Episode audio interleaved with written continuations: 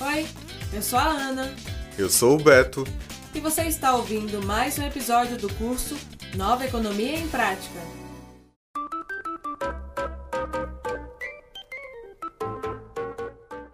Como aprendemos até agora, economia circular promete uma evolução e uma ruptura com os laços do passado. Os materiais não devem ser mais descartados e nem gastos, mas reutilizados e reabastecidos. Trazendo assim um lucro, pois eliminando a fase do descarte, o retorno da matéria-prima amplia os ganhos e diminui gastos, correto? Mais correto impossível, Beto. Economia circular representa uma grande mudança na estratégia de negócios, é verdade. Mas o quão transformador é essa nova filosofia? E em que medida ela representa uma oportunidade para as novas empresas e os seus negócios? Vamos ver tudo isso nesse episódio. E eu confesso que eu estou muito animado. Novos negócios trazem novos ares, e novos ares são sempre bem-vindos. Eu assino embaixo, Beto. Pois bem, como o Beto já citou, a economia circular substitui o conceito de final de vida pela restauração, tendo como objetivo não acabar com o crescimento econômico, mas garantir que continue ininterrupto, num ciclo. Hum, então é daí que vem o nome circular. Justamente, Beto. É inegável que as empresas que empregam cedo em seus negócios a utilização de materiais residuais estarão mais bem preparadas para lidar com os novos desafios da economia, que se multiplicam cada vez mais por conta da pandemia. No entanto, um dos grandes desafios que vejo para a implementação da economia circular é conseguir soluções que sejam financeiramente competitivas com as soluções existentes hoje, soluções que se baseiam na economia linear. E essa situação se agrava mais ainda por conta de não conseguirmos nos comunicar na mesma língua que o empresário, a fim de justificar de que com a economia circular ele ainda vai lucrar. Esse último desafio pode custar muito, não é, Ana? Tipo, quanto mais os empresários demorarem para se ligarem com a economia circular, mais lucro é perdido e potencial é desperdiçado. Precisamente, Beto. E atestando isso, um estudo feito pela Fundação Ellen MacArthur no Reino Unido mostra que, adotando a economia circular, o setor de bens de consumo poderia economizar até 700 bilhões de dólares anualmente. A pesquisa afirma que se o lixo doméstico fosse transformado em biogás e nutrientes para solos agrícolas, traria lucros de 1,5 bilhão de dólares apenas no Reino Unido. Assim, o incentivo para as empresas é duplo, ou seja, uma combinação de abordagem de risco e percepção de oportunidades. E mesmo com esses dados, a economia circular tem dificuldade de ser implementada?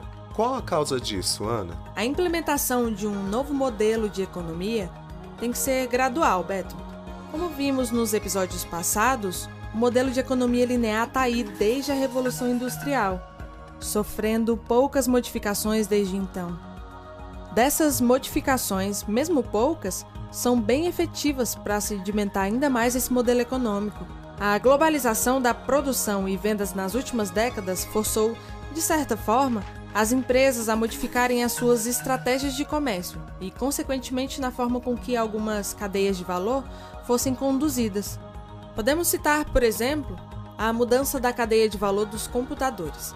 A partir dos anos 80, nos Estados Unidos, um crescimento rápido de seu uso doméstico particular, o que levou à padronização de tecnologias e terceirização dos fabricantes das peças, criando pacotes de atividades genéricas e tornando a relação entre os stakeholders da cadeia de valor mais fluida.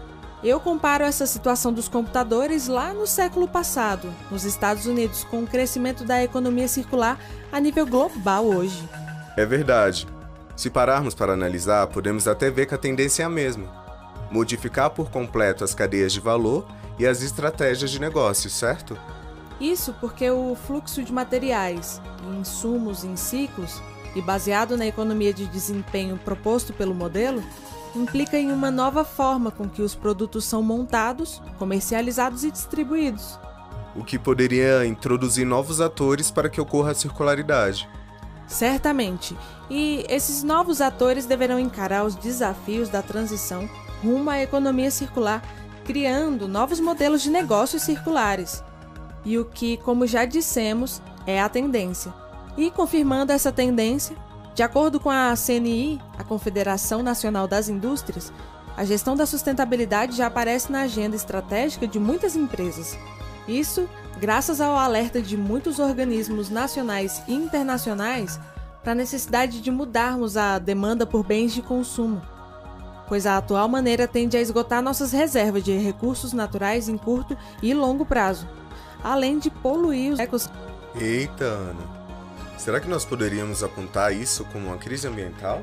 Apesar de parecer uma crise ambiental, o quadro atual tem se tornado uma oportunidade para repensar os modelos de negócio e adotar uma postura circular. Mas existem também fragilidades na cadeia de produtos circulares, por exemplo. Pensando em um modelo de negócio que recupera resíduos, muitas vezes sofre com questões de volume, de regularidade e questões relacionadas aos custos de logística reversa. Então, são vários os entraves que existem para alguns modelos de negócios circulares. Oi, eu sou a Ana. Eu sou o Beto. E você está ouvindo mais um episódio do curso Nova Economia em Prática.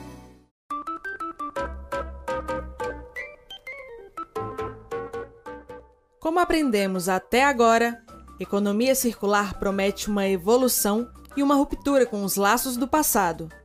Os materiais não devem ser mais descartados e nem gastos, mas reutilizados e reabastecidos trazendo assim um lucro, pois eliminando a fase do descarte, o retorno da matéria-prima amplia os ganhos e diminui gastos, correto? Mais correto impossível, Beto. Economia circular representa uma grande mudança na estratégia de negócios, é verdade. Mas o quão transformador é essa nova filosofia? E em que medida ela representa uma oportunidade para as novas empresas e os seus negócios? Vamos ver tudo isso nesse episódio. E eu confesso que eu estou muito animado. Novos negócios trazem novos ares, e novos ares são sempre bem-vindos. Eu assino embaixo, Beto.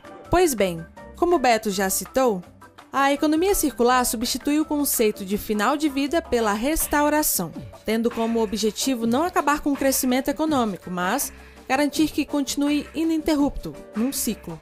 Hum, então é daí que vem o nome circular. Justamente, Beto. É inegável que as empresas que empregam cedo em seus negócios a utilização de materiais residuais estarão mais bem preparadas para lidar com os novos desafios da economia, que se multiplicam cada vez mais por conta da pandemia. No entanto, um dos grandes desafios que vejo para a implementação da economia circular é conseguir soluções que sejam financeiramente competitivas com as soluções existentes hoje, soluções que se baseiam na economia linear. E essa situação se agrava mais ainda por conta de não conseguirmos nos comunicar na mesma língua que o empresário, a fim de justificar de que com a economia circular ele ainda vai lucrar. Esse último desafio pode custar muito, não é, Ana? Tipo, quanto mais os empresários demorarem para se ligarem com a economia circular, mais lucro é perdido e potencial é desperdiçado. Precisamente, Beto. E atestando isso, um estudo feito pela Fundação Ellen MacArthur no Reino Unido mostra que, adotando a economia circular, o setor de bens de consumo poderia economizar até 700 bilhões de dólares anualmente.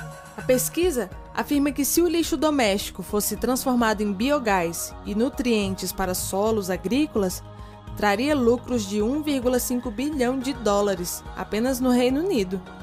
Assim, o incentivo para as empresas é duplo, ou seja, uma combinação de abordagem de risco e percepção de oportunidades. E mesmo com esses dados, a economia circular tem dificuldade de ser implementada? Qual a causa disso, Ana? A implementação de um novo modelo de economia tem que ser gradual, Beto.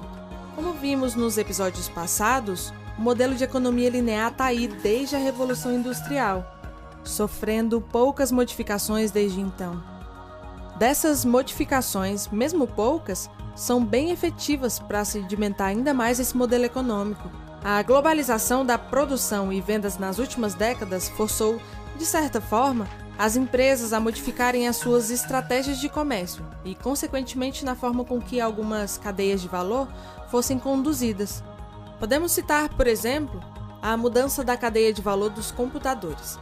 A partir dos anos 80, nos Estados Unidos, um crescimento rápido de seu uso doméstico particular, o que levou à padronização de tecnologias e terceirização dos fabricantes das peças, criando pacotes de atividades genéricas e tornando a relação entre os stakeholders da cadeia de valor mais fluida. Eu comparo essa situação dos computadores lá no século passado, nos Estados Unidos, com o crescimento da economia circular a nível global hoje. É verdade. Se pararmos para analisar, podemos até ver que a tendência é a mesma: modificar por completo as cadeias de valor e as estratégias de negócio, certo? Isso porque o fluxo de materiais insumos em ciclos e baseado na economia de desempenho proposto pelo modelo, implica em uma nova forma com que os produtos são montados, comercializados e distribuídos. O que poderia introduzir novos atores para que ocorra a circularidade. Certamente. E esses novos atores deverão encarar os desafios da transição rumo à economia circular, criando novos modelos de negócios circulares. E o que, como já dissemos, é a tendência. E confirmando essa tendência, de acordo com a CNI, a Confederação Nacional das Indústrias, a gestão da sustentabilidade já aparece na agenda estratégica de muitas empresas. Isso graças ao alerta de muitos organismos nacionais e internacionais para a necessidade de mudarmos a demanda por bens de consumo, pois a atual maneira tende a esgotar nossas reservas de recursos naturais em curto e longo prazo, além de poluir os ecossistemas. Eita, Ana. Será que nós poderíamos apontar isso como uma crise ambiental? Apesar de parecer uma crise ambiental, o quadro atual tem se tornado uma oportunidade para repensar os modelos de negócio e adotar uma postura circular. Mas existem também fragilidades na cadeia de produtos circulares, por exemplo. Pensando em um modelo de negócio que recupera resíduos, muitas vezes sofre com questões de volume, de regularidade e questões relacionadas aos custos de logística reversa. Então, são vários os entraves que existem para alguns modelos de negócios circulares. Dentre os principais modelos de negócios possíveis, podemos citar produto como serviço. Nesse tipo de modelo de negócio, a proposição de valor está direcionada em fornecer serviços em conjunto com produtos, ou seja, a empresa descentraliza a obrigação de arcar com custos de manutenção e de monitorar de forma geral o produto, contratando esse tipo de serviço de uma outra empresa. O produto então é fornecido por uma empresa especializada que tem o objetivo de prolongar a vida útil e o seu desempenho. A Philips, por exemplo, oferece serviço de luz inteligente utilizando-se de um design modular, que é o controle e desmontagem. Fica responsável por realizar os serviços de iluminação de uma empresa, gerindo todas as necessidades do serviço daquela empresa que contratou o serviço de iluminação. E ainda, no fim do período do serviço, os produtos podem ser renovados ou reciclados, possibilitando a redução dos custos operacionais. Nesse modelo se encaixam os serviços como os oferecidos pela Netflix, Uber, Airbnb, aluguel de bicicletas e até lavanderias. É interessante para produtos cuja sua posse permanente não vale a pena. Além disso, esses sistemas de aluguéis são mais eficientes porque são compartilhados, o que já mescla com esse tipo de negócio como os das bicicletas, com o modelo de negócio seguinte, que é Compartilhamento. Nesse modelo de negócio, o foco principal é estender o uso de um produto através do compartilhamento, também conhecido como consumo colaborativo, por permitir o acesso ao produto sem que haja necessidade da aquisição física ou troca monetária. A internet, por exemplo, é uma tecnologia que promoveu a economia compartilhada, possibilitando a utilização de serviços em grande escala de forma simultânea e distribuída. Então, esse é onde se encaixam os espaços de coworking. E também os mercados de redistribuição, como os de troca de livros, sistema de serviços de produtos, etc. Aqui no Brasil, nós temos a plataforma Tem Açúcar? Ela foi criada para estimular a camaradagem. as trocas e a cultura do compartilhamento entre vizinhos. As trocas ocorrem em modelo não monetizado, ou seja, na base do empréstimo entre os usuários. Lançado em 2014, o aplicativo Tem Açúcar foi um sucesso imediato. Conseguiu 30 mil usuários em apenas um mês de operação. Metade dos objetos solicitados é conseguida, sendo 25% delas dentro de meia hora. Esse modelo de empréstimo ajudou aos usuários a economizarem um total de 7,8 milhões de reais, uma estimativa que se baseou no preço médio de cada objeto transacionado desde o lançamento da plataforma. Nossa, parando para pensar, é uma baita ideia. É engraçado como esses aplicativos unem o útil ao agradável fazendo coisas que parecem tão óbvias, mas ninguém nunca tinha feito antes. Não só os aplicativos, Beto. Toda a espinha dorsal da economia circular visa isso. Por exemplo, todo mundo sabe que cuidar do planeta é algo essencial, mas ainda assim poucos o fazem. O que nos leva para o nosso próximo modelo: os insumos circulares. São modelos de negócios que usam matérias-primas recicladas, recondicionadas, regeneradas, remanufaturadas ou materiais não contaminados, podendo ocorrer no ciclo biológico ou técnico. O sucesso desse modelo está relacionado com o uso de insumos puros, ou seja, na utilização de materiais sem combinar com outros, o que contribui para sua reutilização. Tem como objetivo aumentar a longevidade da cadeia de valor e reduzir a dependência de recursos finitos, utilizando produtos finais como matéria-prima do processo. Como por exemplo, Ligada ao ciclo biodegradáveis, temos a CBPAC. Eles desenvolvem copos descartáveis a partir de fécula de mandioca, substituindo os copos plásticos. E eles também têm um modelo inovador de vender como um serviço para as empresas aéreas, por exemplo. Peraí, copos? Como que isso funciona?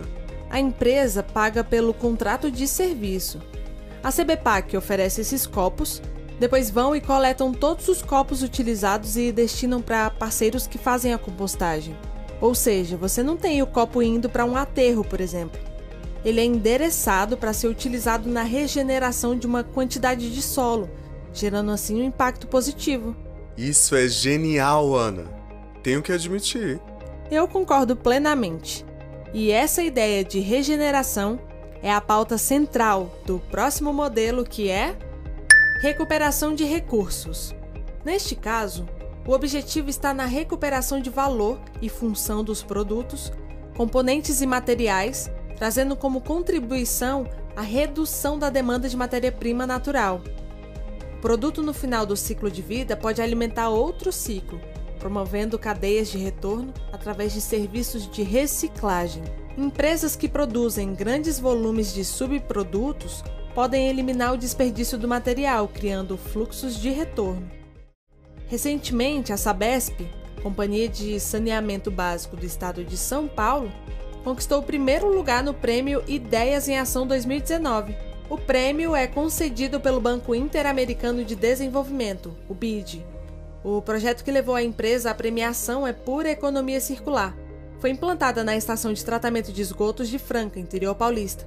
Ele utiliza a estação não só para o tratamento de esgoto, mas também para a geração de energia elétrica e fotovoltaica, para geração de biometano, conhecido como biogás, e ainda de fertilizantes para a agricultura. Uma virada de jogo muito interessante, extraindo recursos úteis de onde só se espera apenas resíduos indesejáveis. É aí mesmo que tá. Na economia circular, todo resíduo pode vir a ser desejável. Só temos que fazer o esforço de descobrir em qual demanda aquele resíduo se encaixa. No próximo modelo temos outro bom exemplo disso: vida útil prolongada. Esse modelo baseia-se no aumento do aproveitamento da vida útil de um produto. Em vez de serem desperdiçados, os itens devem ser mantidos, melhorados e reparados. Desta forma, é possível garantir que esses produtos permaneçam economicamente úteis por um maior tempo. No setor de eletroeletrônicos, a Stokes, uma empresa de logística reversa integrada, começou a coletar produtos novos, porém defeituosos, de redes de varejos e produtores parceiros na região do Nordeste e recuperar, reciclar ou aproveitar suas peças para reuso dos componentes. Este modelo de negócio reduz custos de logística reversa, uma vez que a produção desses itens se concentra nas regiões Sul e Sudeste. A empresa utiliza um algoritmo para escolher a melhor estratégia de manter o valor do produto, retornando ao mercado em seguida, onde são vendidos a preços mais acessíveis. E esse caso é bem parecido com o que eu fiquei sabendo. Uns tempos atrás, a Coca-Cola começou uma parceria com outra empresa chamada Veralha para derreter os vidros de suas garrafas. O material resultante foi usado para a criação de novas embalagens, demonstrando um incrível reaproveitamento de 100%. É um ótimo exemplo, Beto, e realmente se aplica nesse modelo. Neste sentido, vemos que a Coca-Cola utiliza a reciclagem do vidro para eliminar o descarte desses resíduos no meio ambiente. O resultado é economia de recursos e impacto ambiental positivo, o que tem um bocado a ver com o próximo modelo que é virtualização. A virtualização nada mais é do que a substituição da infraestrutura física e seus ativos por serviços digitais. Se pararmos para pensar, é possível concluir que a virtualização e o compartilhamento são modelos que têm tudo para serem operacionalizados juntos. A virtualização utiliza como elemento principal da economia circular a desmaterialização, tornando viável, por exemplo, uma empresa diminuir os estoques, economizando espaços e o deslocamento de clientes às lojas físicas. Isso seria como as lojas virtuais, então? Também. As plataformas e-commerce possibilitam a montagem de lojas virtuais com temas responsivos, possibilitando que o site se adeque à tela dos dispositivos do usuário, seja smartphones, computadores ou tablets.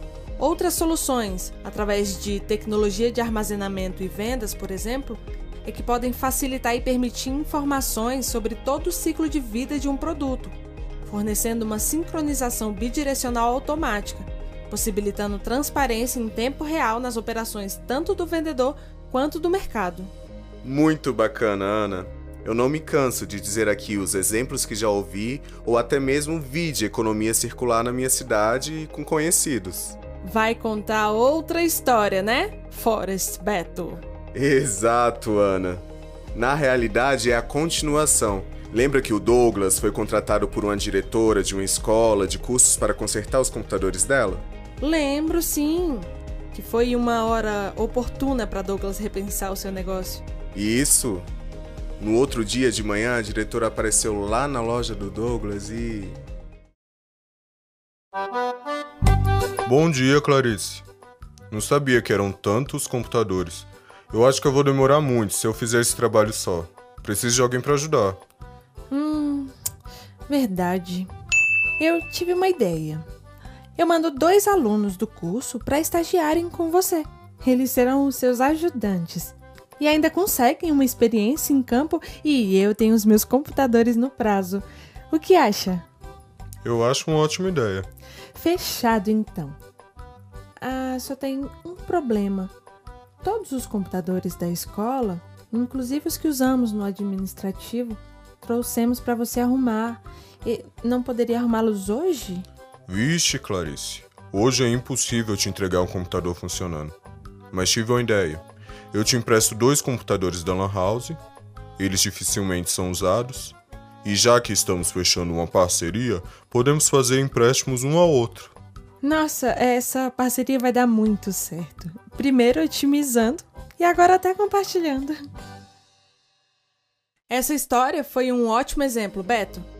Como vimos, a economia circular está rodeada de benefícios, direta ou indiretamente, tais como melhor relacionamento com os clientes, fornecedores e parceiros, maior compreensão sobre os problemas dos clientes, permitindo que as respostas às demandas do mercado sejam mais rápidas, diferencial competitivo e maior valor agregado à marca, e redução de riscos de negócio relacionados à escassez de recursos. Apesar de todos esses benefícios, ainda me parece compreensível alguns empresários ficarem meio cabreiros com esse sistema econômico. Eu imagino que deva ser difícil inserir um produto ou serviço sustentável numa sociedade que vive com base na economia linear há tanto tempo. É aí que muita gente se engana, Beto. No modelo de vida longa clássica, os produtos são feitos para durarem mais do que a média normal do mercado, o que por sua vez faz com que a margem de lucro do fabricante seja então mais alta, já que a qualidade e expectativa de vida são superiores. E quando o produto atinge o fim de seu ciclo? Pode-se ainda recuperá-lo, aproveitando as partes valiosas que restaram para fazer novos produtos. Os materiais retornam à cadeia de valor com uma porcentagem de reuso alta. O segredo para o desenvolvimento dos produtos ou serviços é trabalhar em conjunto. Tudo precisa ser bem desenhado para não acontecer de uma solução legal não atingir o seu público. O que eu quero dizer é que modelos de negócios não bastam. Estes precisam ser combinados com estratégias de design. Essas duas coisas precisam estar sincronizadas. Uma dessas estratégias é a do apego. Cabe ao designer estender a vida do produto, encorajando um maior cuidado por parte do usuário através do apego pessoal. Outra estratégia foca na facilidade de reparo. Nesse caso, os produtos são projetados visando a reparação descomplicada de suas falhas para prolongar a sua utilização. O ponto é, na economia circular, é você fazer mais com menos. Bem mais com bem menos, hein, Ana? Chega, me sinto inspirado. Caneta na mão, pronto pro resumão. Se liga no resumão. Neste episódio, exploramos a ideia de como a economia circular pode ser aplicada a novos negócios. A substituição do conceito de final de vida pela restauração, o quanto a falta de um sistema de reciclagem imponente causa estragos, tanto ambientalmente quanto economicamente, com os bilhões de dólares que deixamos de ganhar todos os anos por conta disso. A tendência da implantação do sistema econômico circular se fazendo cada vez mais necessária e os modelos de negócios circulares, que são o produto como serviço, o compartilhamento, insumos circulares, recuperação de vida útil de recursos, recuperação de recursos, vida útil prolongada e a virtualização. Vimos também como a economia circular pode impulsionar um melhor relacionamento com os clientes, fornecedores e parceiros, respostas às demandas mais rápidas, maior valor agregado à marca e a redução de riscos de escassez de recursos. E fechando, como o modelo de vida longa, clássico da economia circular pode ter maior durabilidade no mercado, maior taxa de lucros e após o fim do seu ciclo ainda pode ser reaproveitado.